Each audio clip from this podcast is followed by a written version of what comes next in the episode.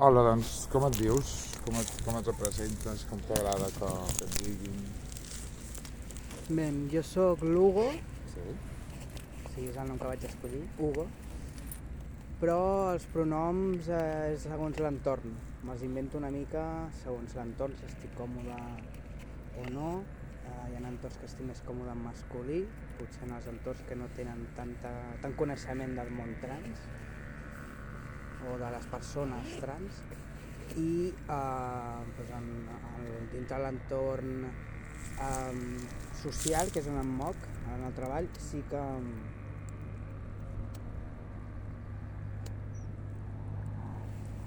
sí que estic còmode en masculí, en femení, una mica segons l'entitat que refereixi en general als treballadors. No és algo que, que em suposi cap problema. Contrari, si el femení general és el que s'utilitza, em sento una més, sense cap problema i, i m'agrada. Però bé, si hi ha gent que té més experiència amb el neutre, doncs mira, doncs neutre, i si no, doncs masculí, vull dir, no sé, no, no, no m'importa.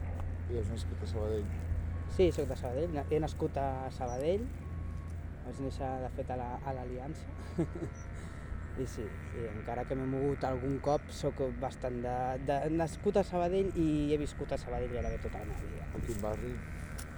Jo he estat molts anys als Marinals, molts, i m'he mogut ara re, uns mesos a Sabadell Sud, eh, zona que em feu gràcia, però bueno, ha sigut sempre aquest eix, no, no m'he mogut molt. I com, et, com veus el col·lectiu LGTBI en tot aquest recorregut que has fet fins ara? El de Sabadell, sobretot, i si has de Sí. dialogar amb el de fora de Sabadell també, però sobretot m'agradaria saber com, com t'has reconegut, com t'han reconegut, com has viscut.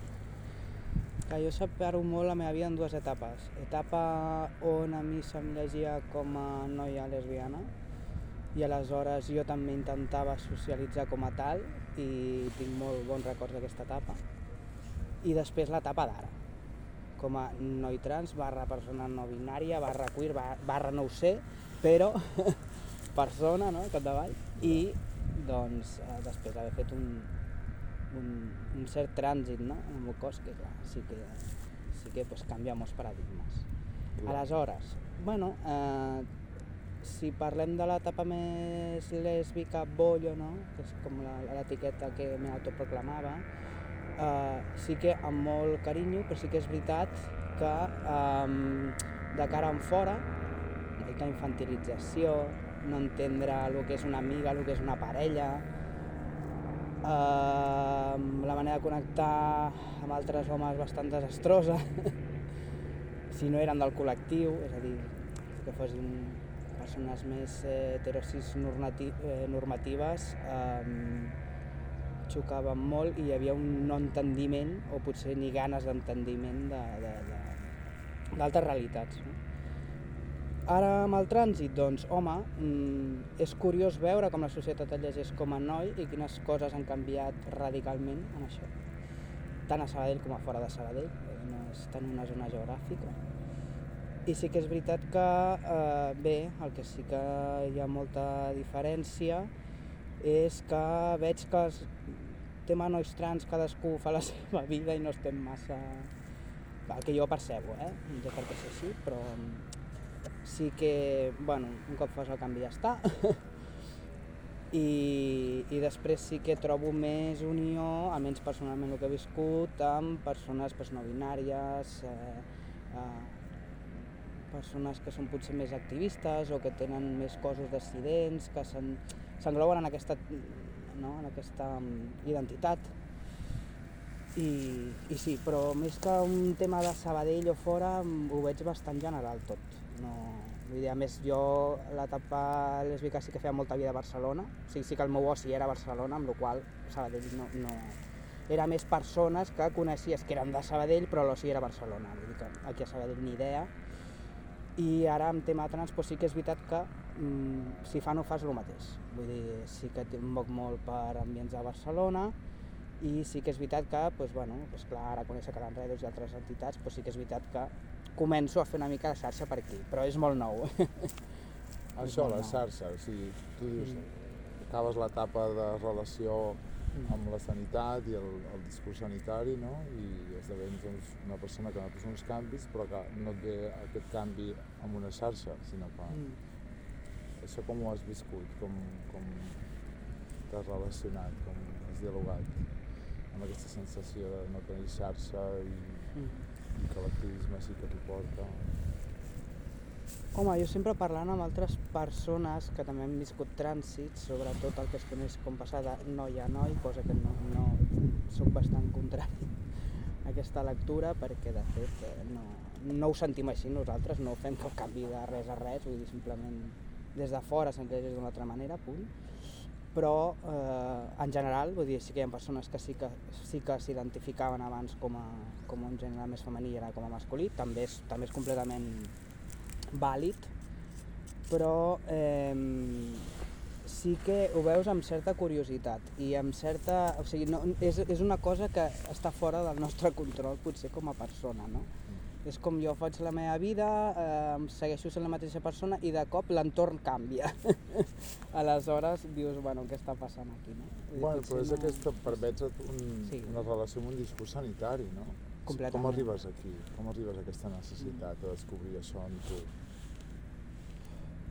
El fet de transitar, sí, potser, no? de- De... de- tinc un bon record de la meva època lesbiana i re- representada des de dona Mm. i llavors accedeixo a aquest discurs sanitari, o sigui, aquest salt o aquest desplaçament o aquest recorregut que com ho has viscut? Bé, jo sempre de, de, de, de molt petit, jo sempre, mm, sobretot a l'escola, eh? l'escola per mi és molt important perquè eh, jo veia dos blocs de persones i uns es deien que eren nois i altres que eren noies i jo no en tenia res perquè fèiem jocs i hi havia jocs en els que jo podia estar en un, jocs en els que podia estar amb l'altre i ja quan parlàvem tema ja més adolescent, no? doncs que doncs parles dels canvis que experimenten eh, les persones a l'arribar a l'adolescència, canvis biològics, etc.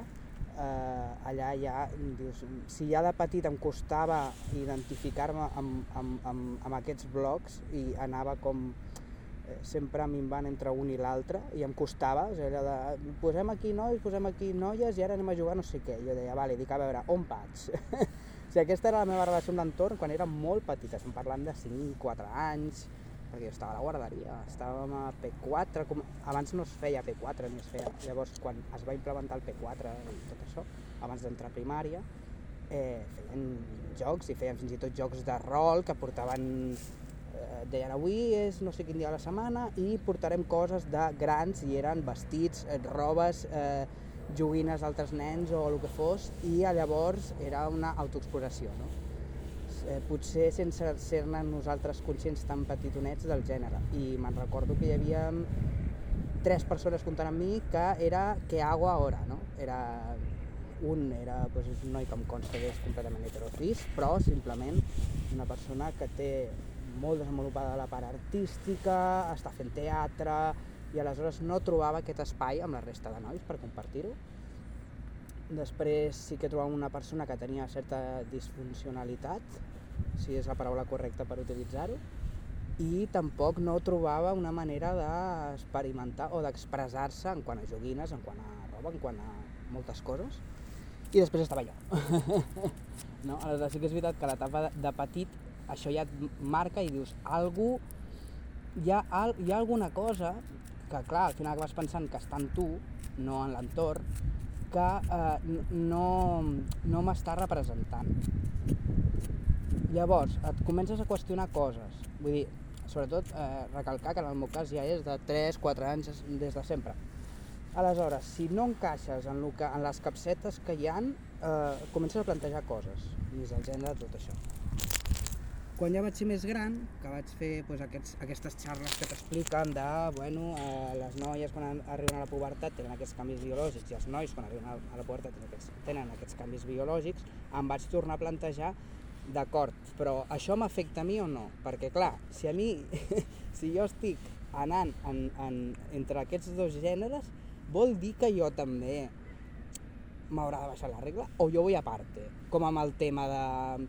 Orientació, de- no? clar, Sí. Tu o també veies una orientació diferent respecte al... Sí, a mi sempre, jo sempre deia que Per exemple, en tema orientació sexual, sempre m'havia sentit atret per a nois que no seguien la norma, que era més una part més afectiva, deixant de banda la, la sexualitat, i amb noies doncs, tampoc no és que d'això, però també hi havia alguna noia que sortia de la norma que era més masculina o el que fos, i jo deia, vale, aquestes persones són les que a mi m'interessen, no?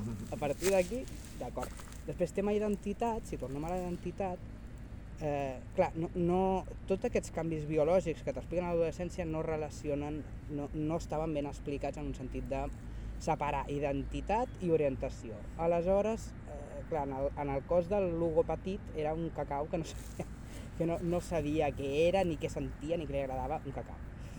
Però sí que tenia molt clar que jo tota la meva vida, des de que era peque, jo el meu referent era el meu avi, els pares treballaven molt i estaven moltes hores fora, i a mi m'agradava molt quan s'afaitava, m'encantava. Aleshores jo deia, jo de gran vull tenir barba. I jo, clar, i llavors deia, jo de gran eh, vull ser un nen, em sembla que ho soc, però una mica raro, una mica estrany, una miqueta peculiar, però mm, el que tinc clar és que sigui el que sigui, noi, noia o algo estrany entremig, que això era el que... Això era la meva identitat, era no sé què sóc, però estic entre un i l'altre. El que sí que era molt important era que jo, quan fes els 18, jo volia que... Bueno, jo acceptava que, no?, com a un cos biològic eh, doncs em quedessin els pits a la regla, no m'interpel·lava gens, però bueno, tampoc m'interpel·lava l'altra banda, però jo volia la meva barba, i punt. Aleshores, en vistes de que aquesta barba no va sortir, No arribava. no arribava mai, jo deia, bueno, dic, pues, eh, sí que jo vull la meva barba, punt, no? I això és algo algo que tenia molt clar a l'hora de transitar. Però és això, no és una cosa personal de, de vull ser així. Si jo pogués, no sé, si jo hagués trobat un espai on eh, es pogués ser, hagués pogut ser més jo, sí que és veritat que en el meu cas sí que queria barba i queria barba i punto pelota, aleshores sí o sí jo hagués transitat perquè jo volia la meva barba. Era algo que m'identificava i mm, si la societat potser estigués d'una altra manera, doncs potser sí que hagués estat còmode sent una, no sé, sent una dona, però amb barba i amb aspecte masculí, però que em seguissin tractant en femení. Potser no hagués tingut cap problema en identificar-me així, no? Però és algo com que, que, que bueno, això no, Clar, no, no ho veig. Ara no estem com als 90 o als 2000, no? que suposo que és el, aquest moment que, que tu dius jo vull barba, no? I, Sí. i transites i decideixes transitar. Clar, molt curiós també aquesta relació no? amb, amb vull això. Clar, què passa amb vull això respecte al, al, al meu avi que es representa així té tota una motxilla de coses que va amb aquest afaitar-se. Què passa Sí. quan tu t'afeites, no? Sí. Eh, també accedeixes a aquests privilegis que sents en l'avi o, o què passa? Quin diàleg hi ha? Mm, Ara hi ha un diàleg estrany, perquè quan creixes, jo m'he adonat que quan creixes eh, em passen moltes persones del col·lectiu LGTB. Créixer és donar-te compte de que tots els teus referents t'odien, amb la qual és bastant traumàtic, perquè sèries que a tu t'agraden resulta que tu t'identifiques com a dona trans i resulta que aquella sèrie, un, un dels nois lliga amb una dona trans i fa, bueno, i és com, ostres, quin fàstic té nou, ostres, no sé què, llavors que això creixes i et fa un mal, in, bueno, imperdonable, no? I clar, jo amb el referent del meu avi, que en Pau descansi, tenia coses molt bones, però també tenia coses molt tòxiques que no, no m'agraden. Aleshores, és reapropiar-se de què implica afaitar-se i tenir barba, no? Aleshores, ara per mi és tenir un discurs nou. Per mi la barba és una cosa, però per una altra pot ser una altra completament diferent. Aleshores, per mi, afaitar-me doncs és algo de... Eh, bueno, fer les paus amb aquesta masculinitat, tenir una masculinitat pròpia i també a la vegada no perdre tot el becatge de mm, feminitat que hi ha al darrere, que he viscut i amb la que també estic completament còmode. No? Però sí que és veritat això, que, que clar, mm, jo vaig fer un post a Instagram fins i tot quan vaig fer la primera vegada d'afaitar-me i parlava una mica també d'això, no? els privilegis, els, els... Llavors, és, penso que és un tema que tot al final gira al voltant del gènere, vulguis o no, i tot gira al voltant de eh, cada cosa que fas a la teva vida té eh, una prof